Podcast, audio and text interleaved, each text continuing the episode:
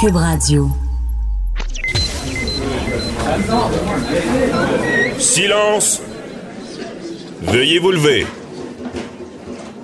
La cour présidée par l'honorable François-David Bernier est déclarée ouverte. Entrez dans les coulisses de la justice. Écoutez, vous serez pas jugé. Ils appellent à la barre les acteurs de l'actualité. Oui, votre honneur. Avec François-David Bernier. Avec François-David Bernier. Avocat à la barre. Cube Radio. Bonjour, vous êtes à l'écoute d'Avocat à la barre, édition du dimanche. Aujourd'hui, on commence avec Marie-Christine Bergeron, euh, animatrice d'émission JE, qui nous explique l'enquête sur euh, Marilène Lévesque, l'émission que vous avez vue cette semaine. Jean-Paul Boilly nous revient sur la faillite de Louis Garneau Sport, à l'effet, bon, comment ça marche, la protection de la loi sur la faillite. Suzanne-Édith Baron-Lafrenière, c'est un artiste peintre du Québec qui nous parle de la Journée internationale des femmes. Et pour finir, on répond à vos questions, les questions du public. Restez là, votre émission commence maintenant. Avocat à la barre. Avec François-David Bernier. Avec François-David Bernier. JE, cette semaine, a enquêté sur le cas de Marlène Lévesque. Euh, cas qui a choqué le Québec. Euh, une jeune femme assassinée par Eustachio euh, Galès, un, meurtrier récidiviste, c'est rare qu'on dise ça. et là, JE enquête sur ce dossier-là et met, met la lumière sur, sur quelque chose qu'on avait déjà dit il y a eu un problème avec la libération conditionnelle. Moi, j'étais au Palais de justice de Québec quand Eustachio Galès a plaidé coupable à un meurtre premier degré, ce qui voulait dire que euh, il, il va minimum 25 ans en prison. Il y a la prison à vie, ce qu'il avait déjà avec le, premier meurtre qu'il avait commis de son ex-conjointe euh, qu'il avait assassiné à coup de marteau. Et fait particulier, lorsque Eustachio Galès a plaidé coupable, une chose rare, son propre avocat se lève et fait une déclaration pour Eustachio Galès et dit qu'il y, a y a eu un problème avec la libération conditionnelle euh, parce que son propre client dit qu'il ne, ne devait pas être en liberté, il n'était pas stable émotionnellement parlant. Et on voulait en savoir plus sur euh, l'enquête de JE. Et je suis avec, avec Marie-Christine Bergeron, l'animatrice de JE. Bonjour Marie-Christine. Bonjour François David. Donc, euh, toute qu'une enquête, JE, je pense que ceux qui ont, écouté l'émission, euh, c'est assez révélateur euh, de ce qui s'est passé, d'une problématique. Et toi, mhm. comment ça s'est passé, cette enquête-là? D'abord, c'est nous, on, a tous été évidemment choqués par les par les circonstances de, de cette cette mhm. histoire-là tellement tragique quand on a vu les, les, les photos de cette jeune femme-là qui avait toute la vie devant elle. On s'est demandé bon comment ça se fait euh, qu'elle s'est retrouvée entre les mains de cette de cet homme-là, mhm. meurtrier récidiviste.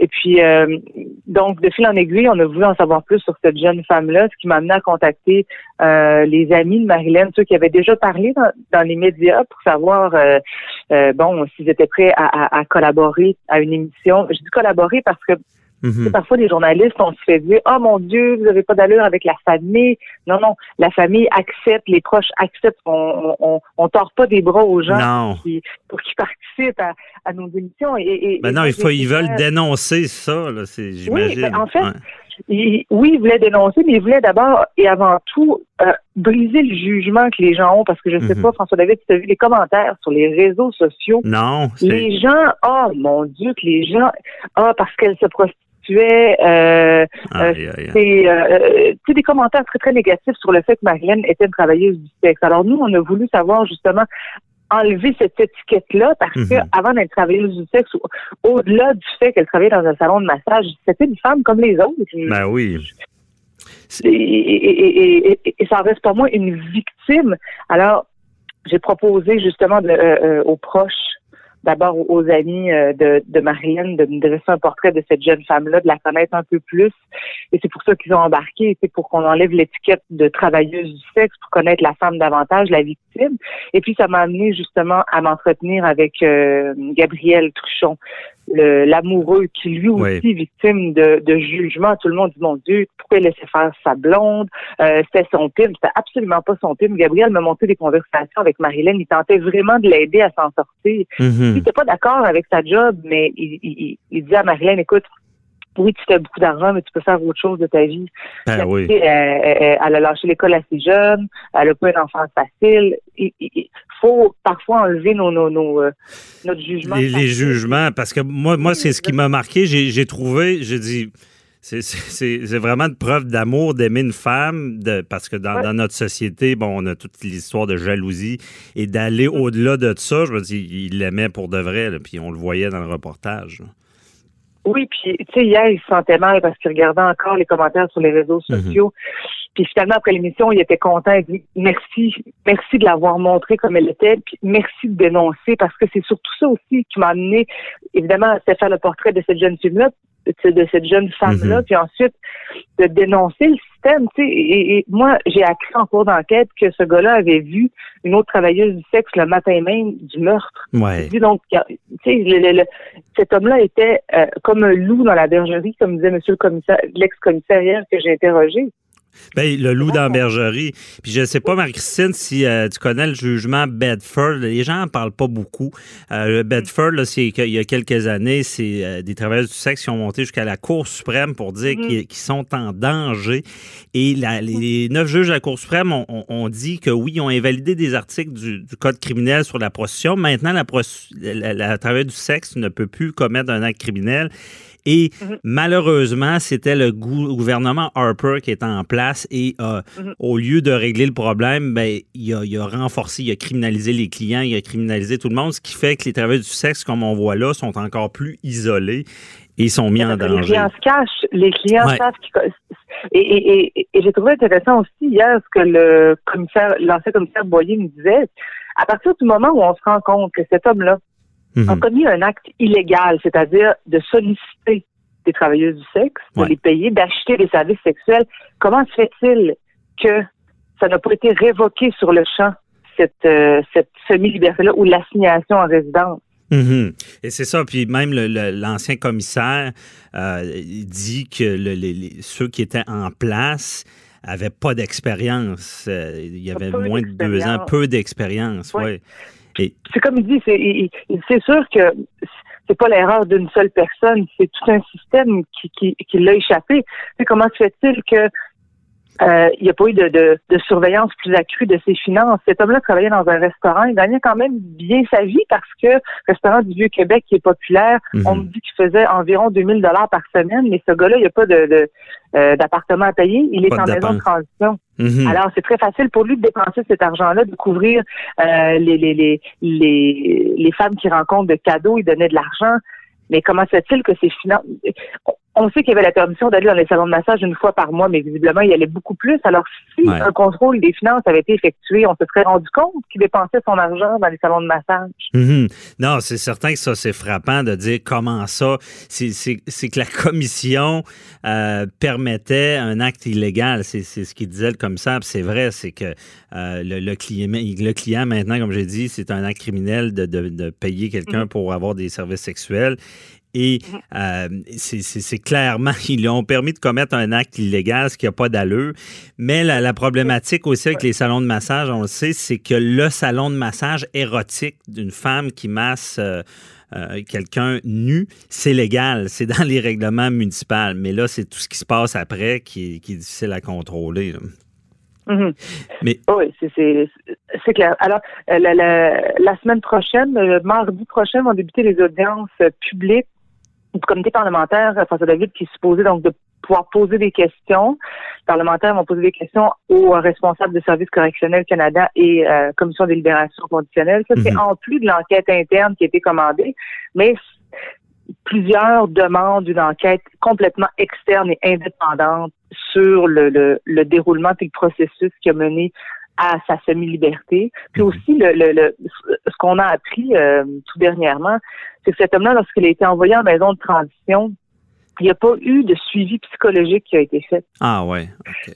Tu sais, quand on dit qu'il est allé à la à l'hôpital, parce que lui-même, on a lu à GIE, on a lu euh, l'interrogatoire euh, des policiers le 6 février dernier. Tu sais, quand les policiers sont allés le voir, quand l'acte d'accusation est passé de mhm. meurtre second à meurtre premier, euh, c'est quand Galaise est passé aux aveux, il a tout raconté. Et dans cette, dans le résumé de l'interrogatoire, Galaise dit je dormais plus, je filais pas, j'étais en dépression, j'étais en gauche, je me suis rendue à l'hôpital Enfant Jésus, on me diagnostiqué une dépression, mais il, il, avait tous les symptômes. Tu sais, ce gars-là a déjà tué une femme dans, des, dans, dans de pareilles circonstances.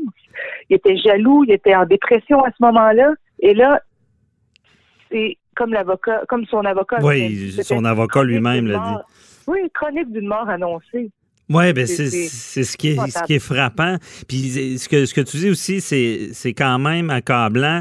Il euh, n'y a pas d'enquête publique. Là. Je veux dire, c'est à l'interne qu'on enquête, c'est ça, je comprends, à la commission des libérations? il y a une enquête interne qui a été commandée par Service correctionnel Canada et la Commission des libérations conditionnelles. Justin Trudeau lui se défend en disant OK, il y a deux observateurs externes, mais le contrôle de l'enquête, c'est à l'interne. Donc, ce que les anciens commissaires disent, c'est que, bon, ils, vont pouvoir contrôler l'information ou se protéger eux-mêmes. Ah ouais. Mais me semble, je ne sais pas euh, ce que tu en penses, mais me semble que on, on est tellement cynique avec la commission des libérations. On le sait, euh, les, gens y croient pas. Et là, on est me semble qu'il faudrait faire la lumière, puis pas, pas une enquête interne. Là, ça n'a pas de sens. Là. Je veux dire, c'est la protection du public qui est en jeu. Ça devrait être une priorité. Oh, Marie-Christine? OK, excuse. Vas-y, excuse, ça avait coupé un peu. C'est ça. J'ai été choquée humainement parlant et professionnellement que euh, ni la Commission de libération conditionnelle, ni Service correctionnel Canada a accepté de m'accorder une entrevue. Je, je, comprends qu'il y a une enquête, mais j'aurais pu poser des questions donc sur bon euh, le, le, le, normalement le processus ça devrait se faire comment? Euh, euh juste des questions venez répondre aux questions des journalistes quand on sait qu'il y a une enquête, qui, qui, qui, qui, a une émission qui va se faire sur cette affaire-là. Juste avoir votre point de vue ou tout simplement juste pour nous dire qu'il y a une enquête qui est en cours, qu'on va qu'on va évaluer ça, ça, ça, ça. Mhm. Mais ils ont ils ont refusé nos demandes d'entrevue. Moi, je trouve ça un peu à la limite choquant dans ce temps-là parce qu'on a l'impression qu'on veut contrôler l'information. Ben, tu as totalement raison. C'est choquant. Puis oui, les enquêtes en cours, mais ce qu'ils comprennent pas, puis ça, je le confirme, dans le, système de justice, il y a un élément qui est très important, c'est la confiance du public. Mhm. Et là, je veux dire, ils sont pas là, puis il aurait dû vous au moins essayer de rassurer, disant on est en train de travailler fort pour trouver des solutions pour plus que ça arrive. Euh, mais rapidement, pour finir, excuse, on n'a plus beaucoup de temps, mais la famille, tout, le monde doit tellement être choqué. la famille, là, ça ne doit pas, euh, émotivement parlant, là, ça doit être très troublant. Là. Ben, la famille, oui, est choquée, mais hier, c'est tellement stressant quand on quand on quand on livre une émission comme ça en ondes. En tout cas, moi, je je, je m'implique émotivement aussi mhm. dans le, dans, dans le rendu parce que je veux que la famille, ça soit fidèle à ce que je leur ai proposé. Et je voulais que on comprenne bien que Marilyn, c'était une victime, peu importe le travail qu'elle faisait. C'est vrai qu'elle n'a pas été prudente d'aller voir un homme qui mhm. sortait de prison. on comprend ça. Mais c'est c'est ça, on le comprend et, c'est bien dit. C'est une travail du sexe, c'est pas c'est pas moindre, c'est autant de victimes et euh, même je pense qu'il y a un problème dans ce domaine-là. Puis ça met encore une fois la lumière là-dessus sur leur sécurité. Là. Ben oui, exactement. Puis le, on a vu hier, juste rapidement, une, une autre travailleuse du sexe dans mon émission. Elle, j'ai pas eu le temps d'aborder cette question-là avec elle dans l'émission, mais j'en ai parlé avec elle sur le terrain. C'est que tout de suite après le, décès de Marilyn, ils se sont regroupés trois travailleuses du sexe mhm. et ils se sont euh, loués un, un petit salon de massage pour faire le travail plus à l'extérieur, donc et rester en sécurité entre elles. Puis j'ai trouvé ça quand même bien. Puis ça, ça si ça peut justement peut-être réveiller certaines personnes quand ben on se déplace dans le, puis, puis d'ailleurs, à mon bureau, on a déjà eu un, avis juridique là-dessus. C'est euh, s'ils se réunissent, en ce moment, la loi, c'est légal pour eux. C'est pas légal s'il y a une personne de l'externe, par contre, qui est gère. Là, mm. c'est comme un pimp, mais eux, entre eux, ont le droit de se protéger.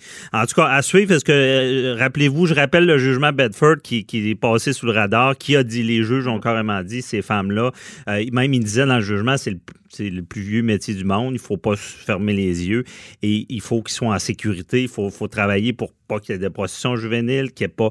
Mais euh, en tout cas, il y a du travail à faire. Mais merci beaucoup. C'est tout le temps qu'on avait. C'était euh, très intéressant. Merci, Marie-Christine Bergeron. On se reparlera pour un autre dossier. Bye bye. Merci, merci, bye. Vous écoutez Avocat à la barre. Hier, j'ai parlé à Pierre-Olivier Zappa, journaliste euh, québécois euh, économique. Il nous a très bien expliqué. On parle évidemment de, du cas de Louis Garneau qui s'est mis sous la protection de la loi de la faillite. Et euh, bon, il nous a bien expliqué ça. Mais je voulais continuer la conversation en allant dans l'angle encore plus technique de la loi sur la faillite. Euh, et on en parle avec euh. Jean-Paul Boilly, notre chroniqueur. Bonjour. Oui, bon matin, bon dimanche. Bon. Et euh, je, là, je voudrais savoir plus spécifiquement, parce que ce qui, ce qui frappe, là, on dit, coudon, il y a 32 millions de dettes. Comment, et là, il- 32,9. il- co- comment, comment ça arrive, ça? Je veux dire, on ne voit pas ça venir, Écoutez. 32 millions de dettes? faut, faut comprendre. là. Euh, une entreprise, Louis Garneau Sport, d'abord, faut comprendre. Moi, j'ai vu la naissance de ça dans le garage du capitaine Garneau à Sainte-Foy, dans la paroisse Néré-Tremblay, avec deux machines à coudre, la mère à Louis et puis euh, euh, celle qui allait devenir euh, sa femme, Monique. là. Deux petites machines à coudre dans le sous-sol. Euh, et puis après ça, dans le garage euh, de M. Garneau, et après ça, à Saint-Augustin. Euh, Louis Garneau Sport, là, c'était monté, euh, c'est parti de rien, OK? Ouais. Et euh, faut comprendre, il faut comprendre que dans ces entreprises-là, moi j'ai vu là, les, des vieilles critiques sur Internet. Tu sais, les on sait bien de ce monde qu'on parle. J'ai aimé votre entrevue que vous avez faite hier là, avec Pierre-Olivier Zappa, là, qui disait, ben là, écoute, là, il est en train de, de voir ce qu'il peut faire, mais faut comprendre le mécanisme de la loi de faillite. La loi de faillite, d'abord et avant tout, c'est une loi qui permet aux créanciers, si possible, de récupérer certaines billes. Mais on sait très bien qu'en faillite, la récupération d'argent par les créanciers, là, c'est à peu près nul. hein. Dans, le fond, que quand, quand on fait une proposition, c'est qu'on veut que l'entreprise vive pour mieux Ouais. payer. Au lieu qu'en faillite, elle va mourir. Elle fera Ah, plus d'argent. je vais vous donner un exemple. Euh, le Soleil à Québec, les, les, les, les, les six journaux de Capital Média ont fait faillite. Mhm. Or, ils sont pas morts. Ils vont ressusciter sous une autre forme coopérative. Alors, euh, écoutez, ce que le, le syndic de faillite, c'est la, la, la firme de Raymond Chabot, là, Jocelyn Renaud syndic, qui a euh, pris en charge ce dossier-là. Ce qu'il a dit, puis c'est pas faux? Vous avez la loi sur les arrangements avec les créanciers qui permettent de faire une espèce de forme de proposition. Eh, parlez- C'est ça Ah. que je veux, je veux expliquer aux auditeurs. La Exact. différence entre la proposition, ce que, ce que je semble voir dans le cas de Louis Garneau, et la faillite. Une proposition, ce n'est pas une faillite. C'est dans le cadre d'une famille. l'arrangement avec les créanciers, c'est la même chose. Or, ce que le syndic disait cette semaine, c'est lorsqu'il s'agit d'une seule et même unique entreprise, Louis Garneau Sport, parce que faut pas oublier que euh, la, famille, parce que on, voit là-dedans d'ailleurs dans la liste des créanciers, après la Banque Royale, le plus gros créancier, c'est Monique, c'est son épouse, et qui a point- 1,9 million qui a, qui a remis de l'argent probablement de ses poches dans l'entreprise qu'elle va perdre. Mais Mhm. ce qu'il faut comprendre, c'est que la loi de faillite, lorsqu'il y a une seule et unique entreprise, qui, qui- parce qu'il n'y a pas de filiale qui, qui- qui est prise là-dedans, là, ça va permettre possiblement, et là, je donne ça sous toute réserve, parce que je n'ai pas parlé au syndic, ni à Louis Garneau, ni à personne de l'entreprise, mais ça va permettre possiblement de racheter les actifs de l'entreprise qui vont permettre de payer, bon, le syndic, les avocats et certains créanciers euh, prioritaires, mais de faire peut-être parce que c'est pas une entreprise qui moribonde, c'est pas une entreprise. On, je l'entendais hier avec euh, avec Pierre-Olivier Zappa euh, parler, puis avec raison, sans parler en mal de- des entreprises de Mme là, mais c'est pas du tout le même modèle d'affaires. Alors, Louis Garneau Sport, euh, je peux vous dire, moi, je connais personnellement Louis Garneau, je peux vous dire qu'il aurait pu être multimillionnaire il y a quelques années. Il y a eu des offres de multinationales qui étaient prêtes à l'acheter euh, et mettre plusieurs dizaines de millions de dollars dans ses poches. Bye bye boss, là, il, était, il était parti, lui là, sa retraite assurée, tout est assuré, ses enfants, ses petits-enfants. Mais il a décidé, non, moi je veux rester au Québec. Donc, vous pouvez témoigner de sa volonté de rester au Québec et Ah, bel et bien réelle. Parce qu'il aurait pu vendre et bien, plus cher à d'autres. euh, il, aurait, il aurait pu cacher, comme on dit en, en bon québécois, il aurait pu obtenir des sommes d'argent, des millions de dollars, lui et son épouse, et, et, et, et personne n'aurait dit un mot parce qu'il aurait dit, ben là, écoutez, il a vendu comme plusieurs fonds, il y a bien des gens qui vendent, puis qu'on on, on s'offusque pas de ça. Hein. Tous les fleurons québécois, il y en a un, un méchant paquet qui ont été vendus, on le sait. Alors, lui, il a décidé, non, moi, je vais rester au Québec, et, et, ce que j'ai vu cette semaine, parce que j'ai parlé ni à Louis Garneau, ni à personne, je le répète, mais il reste que ce qu'il dit, il dit, écoutez, moi, j'aimerais ça trouver du financement québécois, puis pas passer par des entreprises étrangères, parce que il y a un nom, il y a une marque de commerce Louis Garneau Sport, c'est connu. Pierre-Olivier le disait hier, c'est connu mondialement, c'est connu. Rappelez-vous, la petite main de Louis Garneau sur l'épaule, puis Monique qui prenait la photo avec la reine d'Angleterre. Ça a fait le tour du monde. C'est la plus belle publicité qu'ils ont jamais eue de leur vie, ah. en faisant une gaffe qui, était contre la monarchie anglaise, mais il reste qu'il a été connu à travers le monde, puis il y a des produits qui sont connus à travers le monde. Alors là, je voyais cette semaine des gens qui disaient, ben là, vends ta maison, voici que ça. Ça, c'est pas comprendre l'économie d'une entreprise. Lorsque, vous savez, Louis Garneau, au début de semaine, disait à certains journalistes qui l'emploient, il paraît que ça va pas bien, vos affaires. Tu sais, les activités économiques d'une entreprise, c'est un peu comme la politique. Tant que David a d'espoir, il faut surtout pas que tu laisses croire à tes gens autour de toi que ça va pas bien. Pourquoi? Parce que ça va démoraliser les troupes, comme en politique. Et puis, ça va faire en sorte que tu seras plus capable de rien faire. Non, mais souvent, souvent, il atteint, il, ça paraîtra pas jusqu'à temps que là, il atteigne, la, comme Pierre-Olivier le dit hier, la, la, la, légalité. Ça devient une proposition formelle euh, et ben, là, c'est public. C'est public. Mais il faut, faut comprendre que, écoutez, là, ça a un gros 32,9 millions de dettes. Mais dans un cadre d'une activité où un chiffre d'affaires est très élevé, c'est pas si énorme que ça. Mais parlons-en de, cet ah. espoir-là, de, parce que c'est ça que les gens comprennent pas. Là. Tout le monde dit qu'il est en faillite, mais on, peut parler ici de redressement de l'entreprise. Ben euh, euh, expliquez-nous, M. Boily, là, on appelle ça quand même la protection de la loi de la faillite. Souvent, on voit faillite égale méchant, mais la protection de la, loi, vous l'avez dit tantôt, c'est créanciers, euh, va, peut redresser une entreprise. Ben oui, que ça permet, comme dans le cas du Soleil et Capital Média, ça permet d'abord de dire aux requins qui sont là sur le bord, qui veulent tout manger l'entreprise, de dire Hey, hey, attends un peu les requins. Vous allez rester sur le bord de vos plages, là, puis en attendant, on va voir ce qu'on peut faire avec les actifs. Parce que les requins, ce qu'ils veulent, c'est manger les actifs. Hein. Alors, là, la, la, le voie de faillite permet de protéger ça. Là, il y a une période de 90 jours qui va nécessairement être prolongée par le tribunal, une fois, deux fois, trois fois, c'est plus trop, là, mais ça se fait. Alors, on demande des prolongations, 45 ou 90 jours. Ça se fait, la loi le prévoit. Et là, à partir de là, le syndic sa comme dans l'autre cas, c'est de voir, est-ce qu'il y a quelqu'un qui peut reprendre ça? Est-ce que, par exemple, Louis Garneau, une autre entreprise avec laquelle il pourrait être lié, ou un autre investisseur québécois, c'est le temps, les Québécois, réveillez-vous, là. Parce que Louis a lancé un signal d'alarme en disant, moi, là, j'ai besoin d'aide. Il n'y en a pas un qui a levé le petit doigt. Hein? Il n'y a pas un qui dit, le gouvernement du Québec n'a pas levé le doigt. J'espère qu'ils vont le faire. Parce que là, on parle de 70 ou 75 employés à Saint-Augustin, mais c'est pas juste ça, c'est un fleuron québécois. Alors, j'espère que les gens vont, non seulement, pas juste, on parle pas du gouvernement, mais il y a des gens, 32 millions, là, c'est des pilotes pour, pour certaines entreprises.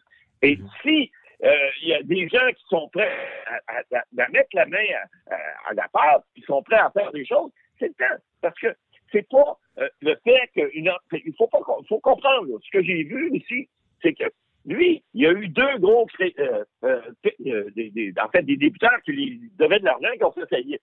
Il y en a un encore dernièrement, une autre compagnie sportive qui devait, je pense, près de 100 000 Écoutez, c'est des milliers et des milliers de dollars, possiblement, qui, qui, ont, qui ont enchaîné, qui ont fait qu'à un moment donné, que les fonds de roulement ne sont plus là, puis là, ben, tu viens à la gorge. Mais ta personne t'aider, on parle pas juste du gouvernement, c'est pas de partenaire financier. Vous savez, des fois, 32 millions pour Bill Gates, là, c'est comme pour vous 25 sous là, de, de pourboire. Alors, ça dépend qui est là et quand et comment et qu'est-ce qu'ils veulent en échange. C'est sûr que lorsque tu es en faillite, ben, c'est moins facile de venir négocier avec un, avec un financier et dire, ben là, je vais te donner juste 10% de mon entreprise. C'est probablement, c'est comme euh, ils font à la télé, là. Ils vont dire, Monsieur, Monsieur Garneau, excusez, c'est parce que là, vous êtes en faillite. Hum, on va en prendre 52% ben, C'est comme, comme quelqu'un qui a un mauvais crédit, ça va écouter plus cher ben, d'intérêt, c'est bizarre, tu sais, mais c'est la réalité.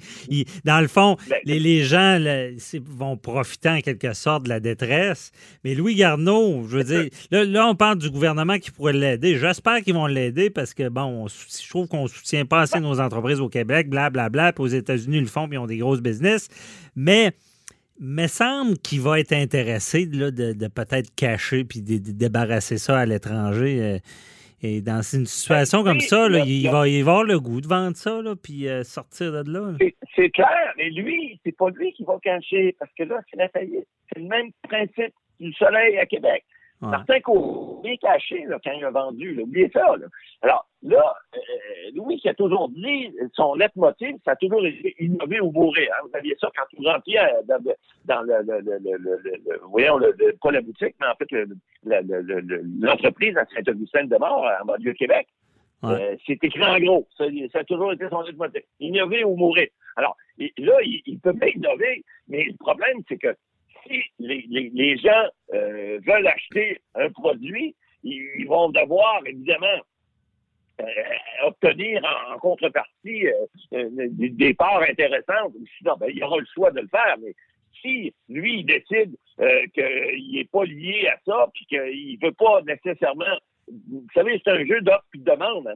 Et si l'offre n'est pas là ou si la demande n'est pas là, ben, il n'y aura peut-être pas de survie à l'entreprise. Peut-être que le gouvernement pourra mettre un peu d'argent là-dedans. Ça mhm. va dépendre. Mais c'est certain qu'il y a des créanciers qui vont perdre de l'argent là-dedans. Ça, c'est clair, clair, clair, clair. C'est pas comme une proposition. On parlait de la loi sur les arrangements avec les créanciers. Ça, les créanciers votent. Là, on est en faillite. Comme dans le cas du soleil. Vous savez, on parlait des, des, des fonds. Mais là, il n'est pas encore en faillite, là. Il est ben, en proposition. parce a... Non, il n'est pas en proposition il a fait carrément un dépôt, il a déposé ce qu'on appelle, déposé ses actifs à un syndic. Il n'est pas en proposition, il est carrément sur la protection de la loi de la faillite. Et puis là, il y aura à faire euh, ah oui, vous êtes sûr qu'il est. Parce que ce que je sais, c'est que, me semble, tu peux être euh, sous la protection de la loi de la faillite en étant en proposition. Puis maintenant, je pense que tu n'es plus forcé de faire faillite si tu fais une proposition. Non, c'est pas n'est pas forcé de faire faillite, mais comme tel, c'est pas le mécanisme qu'ils ont pris. Donc, ils ont décidé de faire un peu comme dans le cas de Capital Media, puis je le répète, c'est carrément une faillite. Ils vont racheter. Il y a quelqu'un qui va racheter les actifs du syndic. Il y a des créanciers qui vont perdre l'argent, c'est clair. Et la première créancière. OK, mais c'est l'aspect que j'avais mal compris. Je pensais qu'il essayait d'aller avec une proposition. Mais c'est tout le temps qu'on avait, Matt Boily. On se parle tantôt pour les questions du public. On fait ça tantôt. À tantôt, baba. Avocat à la barre. Avec François-David Bernier. Des avocats qui jugent l'actualité tous les matins. C'est la journée internationale de la femme. Aujourd'hui, il fallait le souligner, il faut le souligner, le 8 mars, parce que la femme, bon, on le sait, on est égaux, là, on le dit, mais il y a eu tout un travail de fait. On parle d'une époque où est-ce que la femme avait, euh, avait pas le droit de voter, devait se rapporter de son mari. Il y, avait, a des choses qui sont comptées. On se dit comment ça pouvait être comme ça. Maintenant, on a fait un bout de chemin. Et euh, bon, aujourd'hui, on voulait souligner ça, la, journée de la femme. On va aller dans les arts. On parle à une artiste peintre bien connue au Québec, Suzanne Edith Baron-Lafrenière, qui a exposé dans des galeries d'art, qui a vendu des toiles dans le monde entier. Et qu'est-ce qu'elle peint? Elle peint principalement des femmes. Bonjour, euh, Suzanne Edith. Bonjour, ça me fait plaisir. Merci d'être là. Donc, le, pour vous, euh, comment ça a commencé cet art-là? On va en parler, là. Ça a commencé, euh, bon, je, créais des, enfants, je, faisais de la peinture, j'ai fait beaucoup de personnes, personnages féminins parce que je voulais représenter le quotidien d'aujourd'hui et aussi euh, du temps médiéval, de Parce que passé.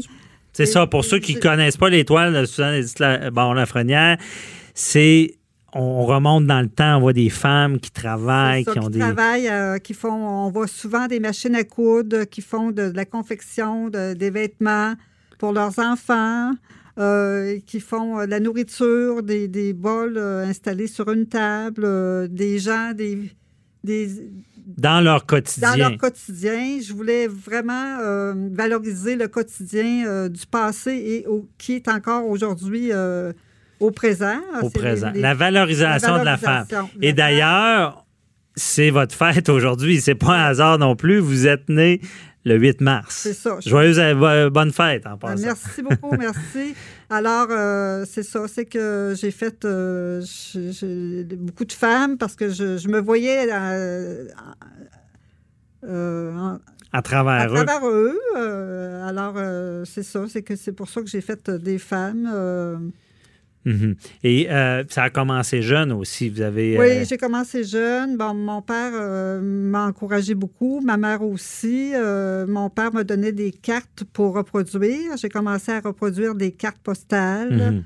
Euh, écoute, ma mère, euh, bon, je faisais des dessins, puis des fois, je les jetais dans la poubelle, puis elle les reprenait, elle les repassait, puis elle les faisait, en- elle les faisait encadrer. Ah, c'est bon. Alors, ils ont valorisé beaucoup euh, euh, ce que je faisais. Ils croyaient en moi, en, en ma peinture. Et euh, moi, ça me valorisait beaucoup parce que quand tu peins, ou ça peut être peindre ou quelqu'un qui écrit, c'est que je, je- je créais beaucoup.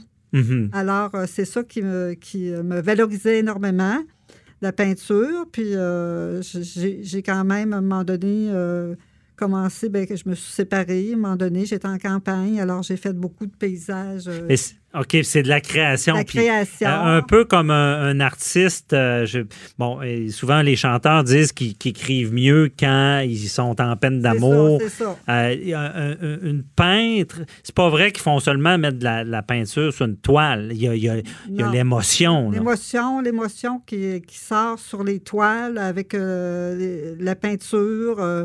je créais des, des- des personnages. je- je- ça, ça- ça me faisait du bien là, de, de- de créer. euh, Est-ce que, est que cette émotion-là reflète des fois des émotions que vous avez vécues? Euh, oui, ben j'ai- quand je me suis séparée, euh, ça m'a aidé beaucoup à, à, à oublier ma, ma- ma peine. Autrement dit, c'est que parce que je faisais de la création.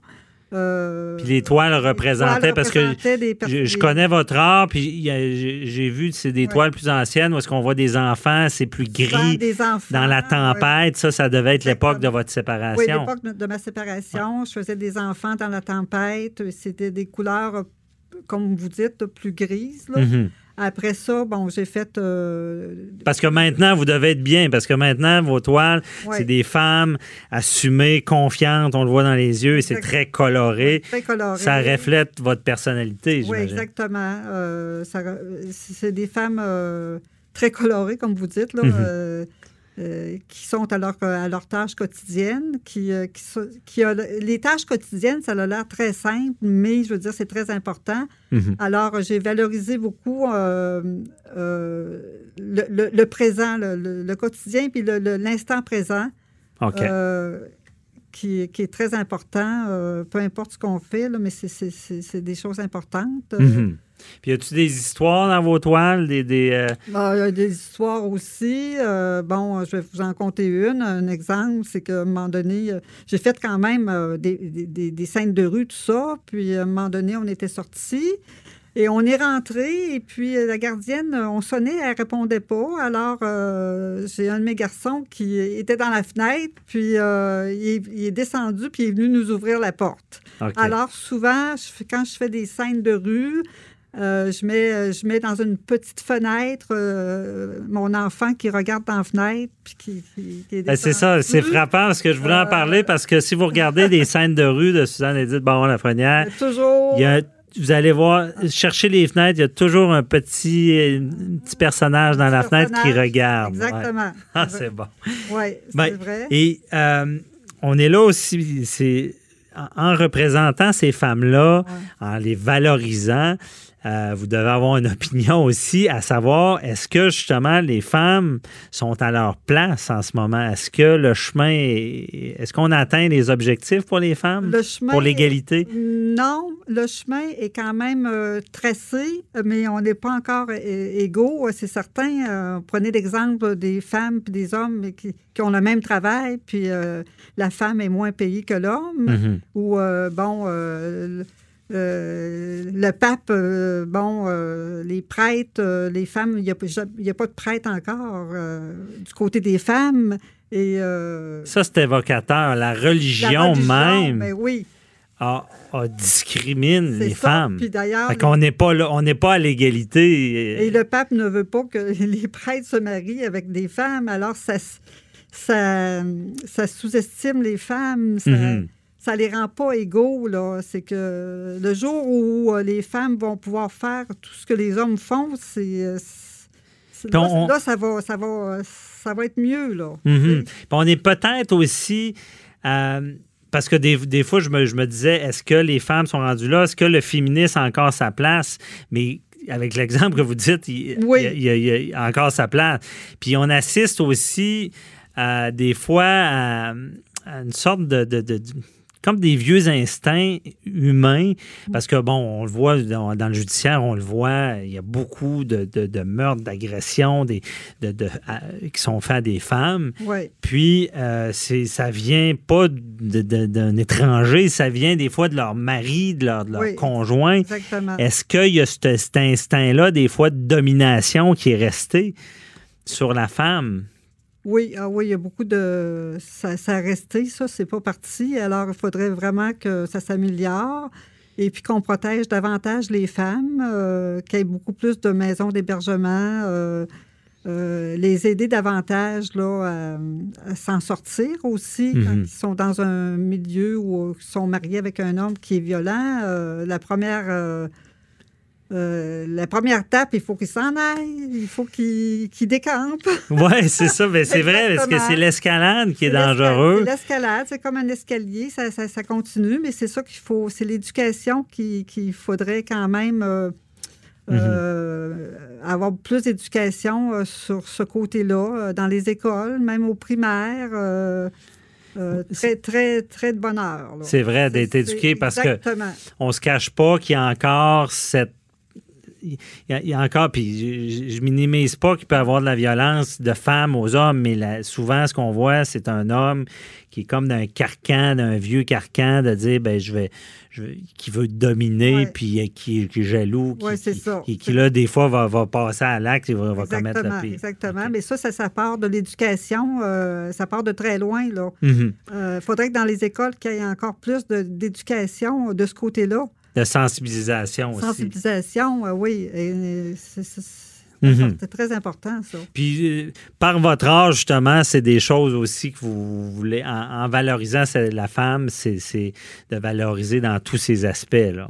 Oui, oui c'est ça. Puis l'instant présent, c'est important. Puis. Euh, faut, faut, je trouve ça intéressant l'instant présent parce que euh, certains pourraient vous dire, ben, vous faites la femme qui, fait de la couture, du lavage, de, la nourriture, puis et pas, pas seulement limité à ça, mais je veux dire, dans la vie, c'est un aspect important que des fois même, on, oublie de valoriser. C'est ça, c'est ça. Oui, c'est important. Parce que le balancier, c'est pas mieux si, si d'un côté, on veut tellement valoriser la femme, puis qu'on va dire, ben, il faut qu'il y ait des hautes professions, c'est correct, mais qu'on oublie les, certaines femmes qui décident encore d'être à la maison. Puis parce que on ne changera pas le monde aussi. C'est, ils mettent naissance, c'est eux qui donnent naissance à l'enfant. c'est ça. Alors, euh, mhm. c'est ça.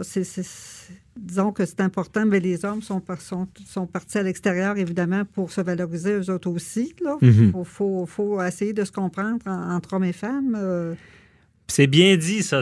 parce qu'il y a l'égalité.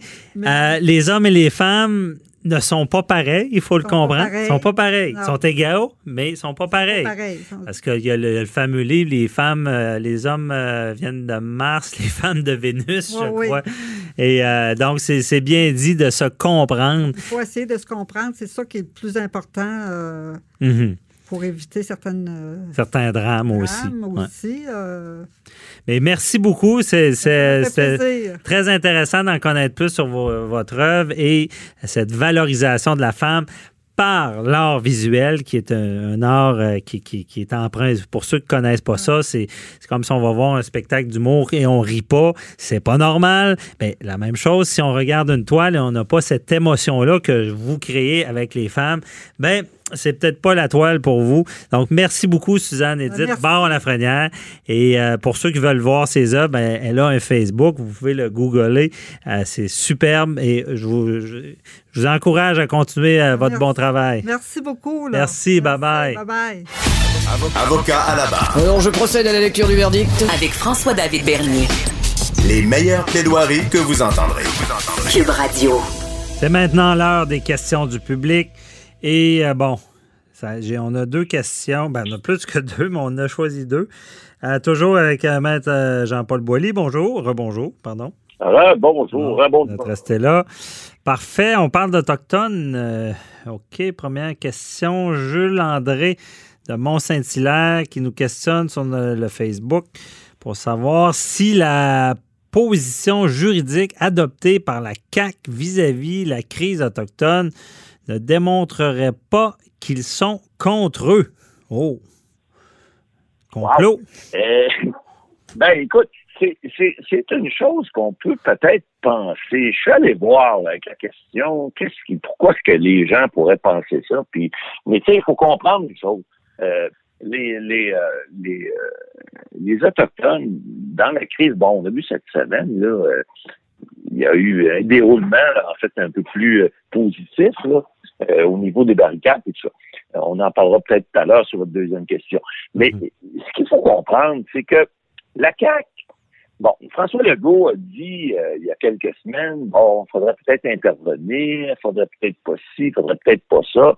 Puis euh, envoyer, il n'a pas parlé de l'armée, mais il a parlé des AK-47, puis bon, c'est donc pas drôle. Bon, finalement, la crise se résout euh, euh, un peu plus euh, de façon pacifique et c'est- tant mieux. Maintenant, j'ai regardé aussi, parce que la question, elle n'est pas juste, je pense, pour la, le, le, le monsieur qui me la demande, là, n'est pas juste pour euh, cette, fois-ci. Ce que je comprends, c'est que a l'impression de dire que la, la CAQ, euh, il n'y pas de trou euh, du côté des, des. Bon, j'ai vu, euh, je suis allé voir, euh, il y a une, euh, en fait, c'est une étudiante qui était, euh, euh, qui étudiait à, à l'université de, à Toronto sur euh, le, le une université en- à Sudbury, à l'université Laurentienne, euh, qui a fait une, maîtrise en, en études autochtones. Et puis, euh, elle disait, c'était pas si longtemps que ça. Elle a trouvé aussi que le gouvernement Legault, euh, il, il, il, il faisait pas nécessairement euh, bon ménage avec les, les communautés autochtones. Puis ce qu'elle disait, bon, je suis pas nécessairement d'accord avec elle, là, mais elle disait, entre autres, que Bon, sur le projet de loi 21, par exemple, vous savez, le projet de loi sur euh, la laïcité, euh, on disait que, bon, la CAQ aurait mentionné que la loi ne s'appliquerait pas aux symboles religieux autochtones. Bon, on a dit, bon, c'est pas- c'est pas des symboles religieux, c'est de la spiritualité. Mhm. Alors, ont dit, bon, ben, on, on touchera pas à eux. Ben, elle, ce qu'elle nous dit là-dedans, euh, ben, c'est là que la carte peut peut-être afficher son paternalisme, sa condescendance, en sous-entendant que que les religions autochtones ne sont pas assez organisées pour être considérées comme des vraies religions, qu'on ne le touchera pas.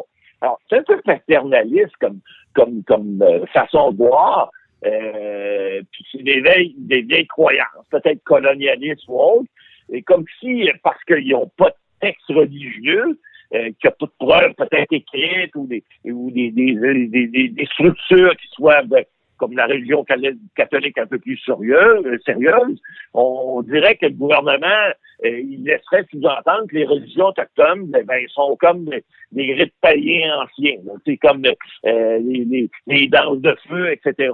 Alors, c'est là que il y a certaines personnes qui pensent que la CAQ, ben, et elle nous donnait d'autres exemples aussi, que, la CAQ ne prend pas nécessairement euh, les, relations internationales là, euh, d'une façon euh, euh, avec un, euh, une méconnaissance des, des, des, des, des, des- Autochtones, puis des, des relations internationales. ils ont comme un, en tout cas, ce que certains pensent, c'est que la CAQ aurait peut-être un mépris pour ça. Elle donne d'autres exemples aussi. Là.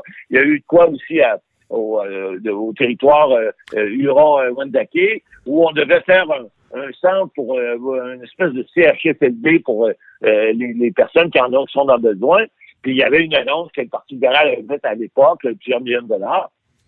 Mais Là, on dit que Je parle pas de mépris. que- Là. Je pense que la CAQ euh, aimait pas que ça, ça, ça, ça affecte l'économie. Ils sont très pro euh, économie. Je pense pas que c'est une euh, qu'ils ont de quoi une dent contre les peuples auto- autochtones. là. Non, je pense pas non plus, mais c'est ce que je vous dis que cette dame-là, parce que quand, lorsque j'ai vu la question, je suis allé fouiller, est-ce qu'il y a des gens qui pensent ça? Ben, cette dame-là pensait ça en disant que, euh, je vous donne l'exemple, il y a eu une annonce de fait, puis quand la CAQ a pris le pouvoir, ils s'en ont pas occupé, puis ils ont, ils ont, ils ont- ils ont- les travaux, semble-t-il, seraient toujours pas entrepris, en tout cas à ce niveau-là. Alors, Ouais. elle, elle donne ça comme exemple en disant, ben, euh, oui, M. Legault a dit qu'il était pour euh, la paix des braves, qu'il voulait faire passer, euh, il voulait être que- quelqu'un d'empathique, il voulait conscientiser. Mais n'oubliez pas qu'il y a deux semaines, il dit qu'il a dit, ben là, il y a des encore 47 à réserve Ouais. pour faire. Mais en résumé, là, la ça CAQ n'a pas une dent contre les Autochtones. Il essaie de gérer une crise comme tout le monde, puis c'est économique, puis euh, tu sais, c'est. Comme, comme on dit, on comprend que les Autochtones ont des droits, on comprend que même euh, d'autres parallèles que le monde a le droit de manifester, mais quand vous manifestez, vous, vous nous bloquez, c'est sûr qu'on on se fait pas des amis de même. là. Mais en tout cas, euh, on va passer à l'autre question euh, qui, qui ressemble, là, mais c'est- il y a Martine. C'est un peu euh, connexe, si Ouais. je comprends bien. Repentigny, euh, Martine Repentigny qui nous pose à- sur la ligne là, 87 Cube Radio. Euh, savoir s'il est vrai que Justin Trudeau ne pouvait pas utiliser l'armée pour défaire les barricades à Kanasakatake. Euh, il voulait pas, il pouvait pas. euh, je- J'essaie de comprendre la question. S'il est vrai que Justin Ben, fait, Trudeau euh, en fait, ne pas pouvait pas utiliser l'armée. C'est Ouais. Euh, en fait, c'est pas, je comprends la question, là, c'est pas Kanasatake, c'est Kaknawaga, mais c'est pareil, c'est dans le même coin. Écoutez, euh, il y a une chose qui est évidente, là. Euh, on l'a dit à l'émission, lorsque tu utilises l'armée canadienne sur un territoire qui n'est pas un territoire fédéral, euh, ben, tu vas avoir l'autorisation, un, de la province. Si tu es sur un territoire autochtone, ben, c'est encore pire, encore plus compliqué. On a vu à Oka ce qui s'est passé il y a 50 ans. Ça a duré presque trois mois. Ça a eu des conséquences économiques énormes.